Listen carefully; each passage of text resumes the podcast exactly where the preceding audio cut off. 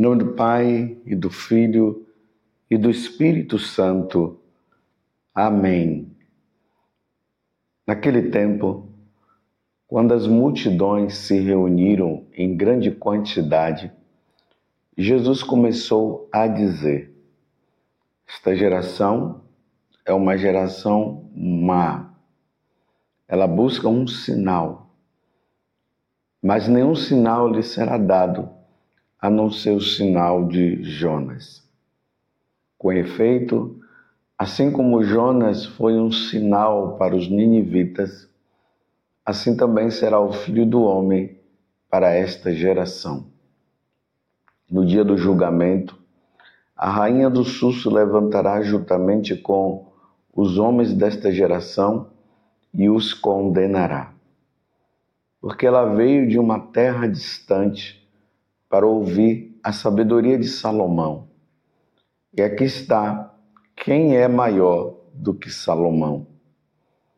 No dia do julgamento, os ninivitas se levantarão juntamente com esta geração e a condenarão. Porque eles se converteram quando ouviram a pregação de Jonas. E aqui está quem é maior do que Jonas. Palavra da salvação. Glória a vós, Senhor. Meus irmãos e minhas irmãs, estamos, estamos nesse tempo de quaresma, que é um tempo de conversão. Não é um tempo somente de ficar fazendo aí penitência aqui acolá. Tem muita gente infelizmente, que faz penitência, mas não muda de vida. Então, de que adianta tantas penitências se não muda de vida? A penitência ela precisa nos levar à conversão. Então, nós estamos no tempo de conversão, de revisão de vida. A igreja nos convoca para esse grande retiro para nós avaliarmos como é que eu estou com Deus, como estou comigo mesmo, como estou com os meus irmãos. Será que a minha vida ela é agradável a Deus? Será que a minha vida me levaria para o céu ou para a condenação eterna? No evangelho de hoje há um grande lamento de Jesus. Evangelho de Lucas, capítulo 11, do versículo 29 a 32. Jesus começa a questionar. Esta geração é uma geração má. Ela busca um sinal, mas nenhum sinal lhe será dado a não ser o sinal de Jonas. Lembremos que nós estamos no ano de 2024. Quando Jesus falou isso aqui, foi lá no passado, bem no início ali do cristianismo. Jesus agora, ele começa a pregar, ele começa a perceber realmente que o povo não queria mudar. As autoridades religiosas do tempo de Jesus estavam com o coração endurecido. Então eles estavam atrás de Jesus justamente para pegar Jesus em alguma situação, porque eles estavam determinados a matar Jesus. Então agora eles vêm desafiando nosso Senhor, dizendo: então nos dê um sinal. Meus irmãos, Jesus já tinha feito tantos sinais. Sinal aqui significa também milagres. Quantos milagres Jesus tinha feito, nós vimos durante esses dias multiplicação dos pães. Lembremos que Jesus andou sobre as águas, Jesus ressuscitou pessoas que estavam mortas. E eles estavam ainda querendo um sinal.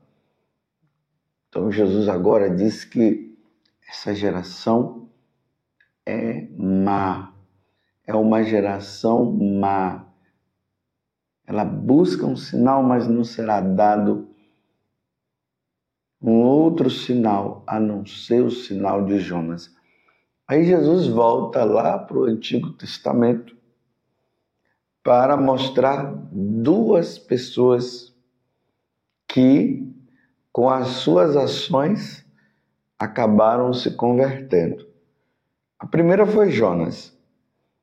É, hoje na liturgia, você pode ver lá, a primeira leitura é Jonas, capítulo 3, do versículo 1 até o décimo, que vai justamente acontecer a conversão das, do povo da cidade de Nínive. Os ninivitas estavam levando uma vida totalmente errada. O rei estava longe, longe, longe de Deus. E se o rei estava longe de Deus, os seus súditos também. Então Jesus, aí Deus convoca Jonas. Diz: Levanta-te e ponte a caminho da grande cidade de Nínive e anuncia-lhe a mensagem que eu te vou confiar. Nós sabemos né, que Jonas teve toda aquela problemática, acabou querendo fugir e tudo, mas aqui não é, não vamos levar em conta isso. Vamos levar em conta que Jonas foi. E o conteúdo da pregação que o Senhor pediu para ele foi essa: ainda 40 dias e Nínive será destruída. Estão vendo? Que pregação, meus irmãos.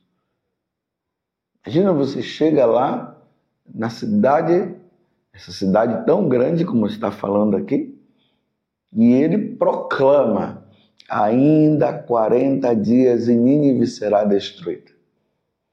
Interessante que nos tempos de hoje, as pessoas elas já iam dizer: não, isso aqui é coisa de calamidade, Deus não é assim.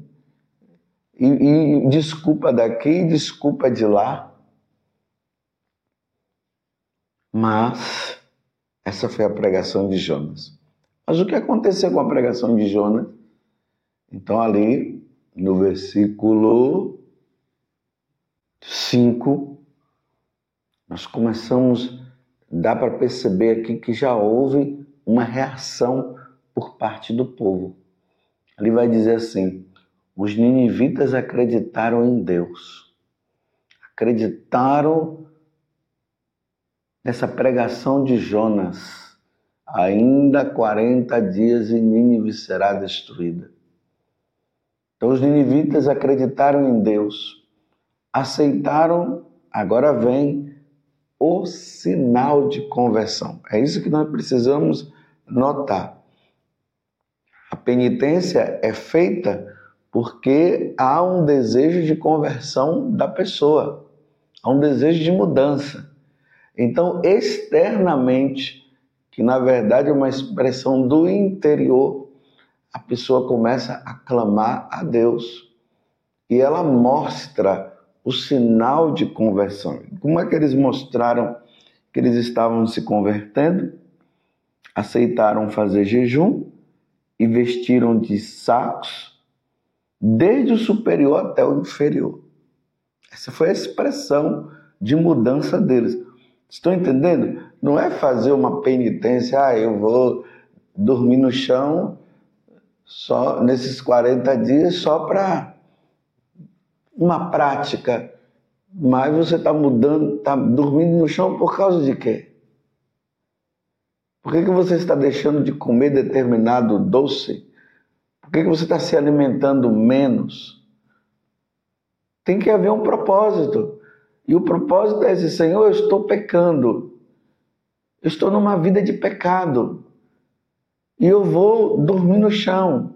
Eu vou tomar banho frio. Porque eu não quero, Senhor, dar mais razão de te ofender. Essa é a intenção. Então, a pregação de, de chegar é, de Jonas levou o povo a fazer todas essas coisas. Aí no versículo 6 diz: a pregação chegara aos ouvidos do rei. Tá vendo? Começou pelo povo e agora foi para o rei. Ele levantou-se do trono e pôs-se de lado o manto real. Aí vem agora o sinal de conversão também do rei. Aí aqui diz assim: vestiu-se de saco e sentou-se em cima de cinza. Porque ainda 40 dias e Nínive será destruída. Nínive vai ser destruída. Então nós precisamos mudar. Então o rei vestiu-se de saco, sentou-se em cima de cinza. Em seguida, fez proclamar em Nínive como decreto do rei e dos príncipes, homens e animais, bovinos e ovinos não provarão nada, não comerão e não beberão água. Homens e animais se cobrirão de sacos, e os homens rezarão a Deus com força esse rezar a Deus com força é misericórdia, tem piedade de nós. Não destrua Nínive, não, Senhor. E cada um, agora, olha o propósito também, a penitência que vem acompanhada também de uma ação. Cada um deve afastar-se do mau caminho e de suas práticas perversas. Isso é conversão, meus irmãos, tá vendo? Isso é mudança de vida. Não é somente fazer a penitência e continua fazendo coisas erradas.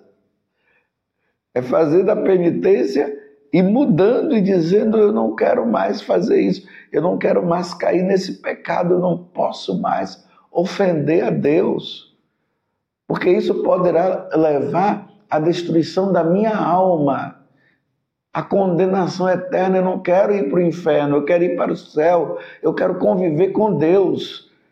Estão vendo o que é conversão, o que é fazer penitência nesses tempos? Aí ele continua: Deus talvez volte atrás para perdoar-nos e aplicar sua ira, ou melhor, e aplacar sua ira e assim não venhamos a perecer. Penitência, penitência, jejum.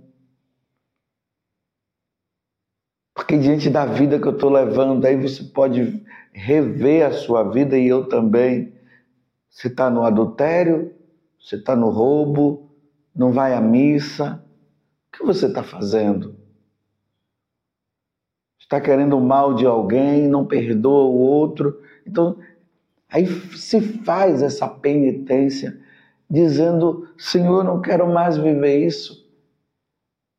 Provavelmente eu fazendo isso, é o que o rei diz, Deus talvez volte atrás para perdoar-nos e aplacar sua ira, e assim não venhamos a perecer. Vendo Deus as, as obras, as suas obras de conversão, tá vendo? obras de conversão, meus irmãos, obras de mudança de vida. Porque diante de um coração convertido, Deus amolece o coração.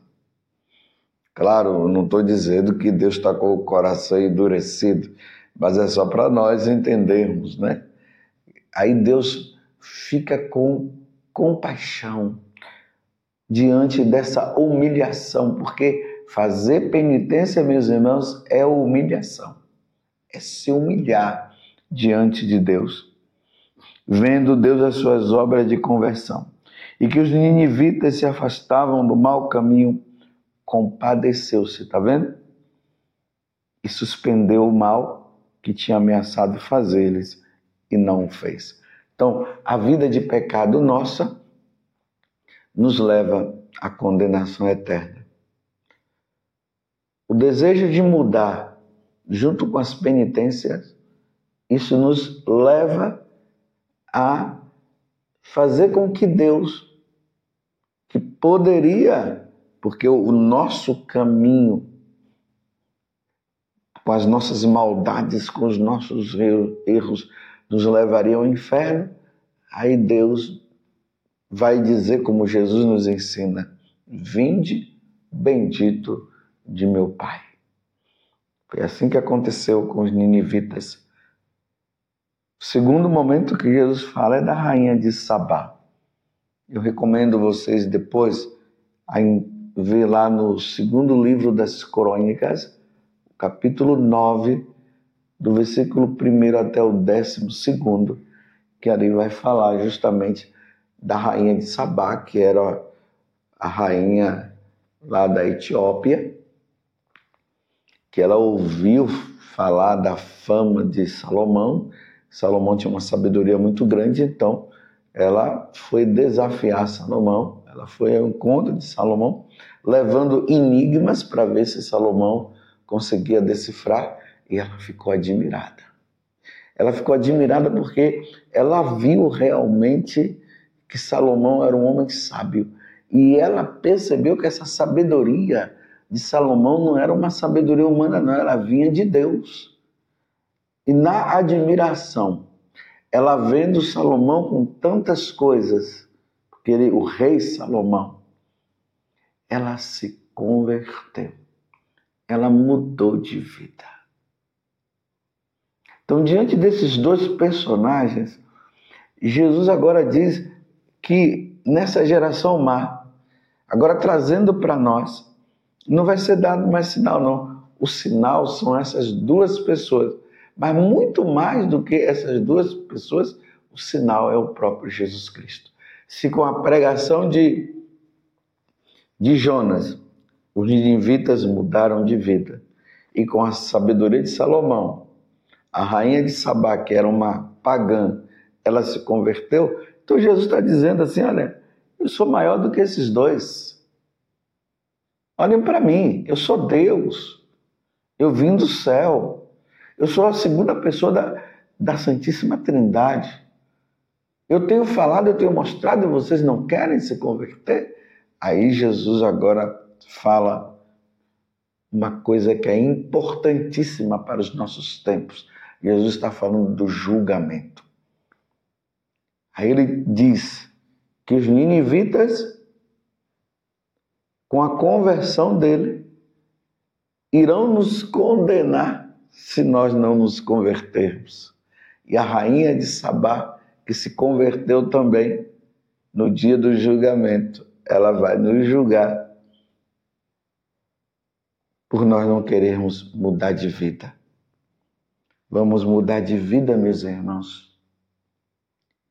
Agora, olhemos para a igreja e olhemos para o mundo. Antigamente, os pagãos, eles se convertiam, eram batizados e se tornavam cristãos. Era assim que acontecia. Nessa nossa geração, está acontecendo um fenômeno que é contrário. Os convertidos, ou seja, aqueles que são católicos estão se tornando pagãos. Olha como é essa geração que ela é má. Há um, há um retorno ao paganismo. A coisa está tão séria que esses dias eu estava pensando, disse, meu Deus do céu, que situação séria. Que agora estão desafiando Deus. Há um desafio. Recentemente, aí no carnaval, só estou falando porque repercutiu-se no, na internet, viralizou, como o pessoal fala hoje, né? aquela cantora que ficou desafiando Deus, falando lá do Apocalipse, Vem um ser humano desafiando Deus. E depois parece que vê ali uma, um sinal, né? O, o trio elétrico é, quase que virou e quase que o trio elétrico pegava fogo, alguma coisa assim. Mas diante daquela situação, veja o que aconteceu. Uma outra coisa que muito me preocupou, os meus irmãos no sacerdócio, no carnaval. Meu Deus do céu. O que é que nós estamos perdendo tanto tempo aqui? Vejam só, eu, eu não estou falando isso para dizer que eu sou melhor, eu sou até pior. Não sou melhor do que nenhum padre, não. Mas é uma coisa meio fora de mão. Sacerdotes em escola de samba, dançando, sambando com aquelas mulheres seminuas ou até nuas e dizendo que isso é um divertimento. E aí eu amplio os católicos entrando numa situação dessa, dizendo que é divertimento. Nós não podemos nos divertir de uma forma diferente, mas precisamos entrar no paganismo, no mundão. Se pelo menos fosse lá para pregar o evangelho como é, é, é, Jonas, né? Olha, Rio de Janeiro, São Paulo, Bahia, é, Rio Grande do Sul. Olha, se vocês não mudarem de vida, essas cidades serão destruídas, essas capitais serão destruídas. Estão entendendo? Mas não, é para entrar na gandaia, é para estar tá lá, é para beber, é para. Meu Deus do céu, que situação difícil. E Jesus está dizendo que seremos julgados. Vamos mudar de vida, meus irmãos. Aproveitemos essa quaresma, sejamos santos, vamos largar o pecado e vamos viver a santidade. Ó Virgem Santíssima, não permitais que eu viva nem morra em pecado mortal. Em pecado mortal eu não hei de morrer que a Virgem Santíssima de me valer, valei-me, Virgem Santíssima. Louvado seja nosso Senhor Jesus Cristo, para sempre seja louvado, e a sua mãe, Maria Santíssima.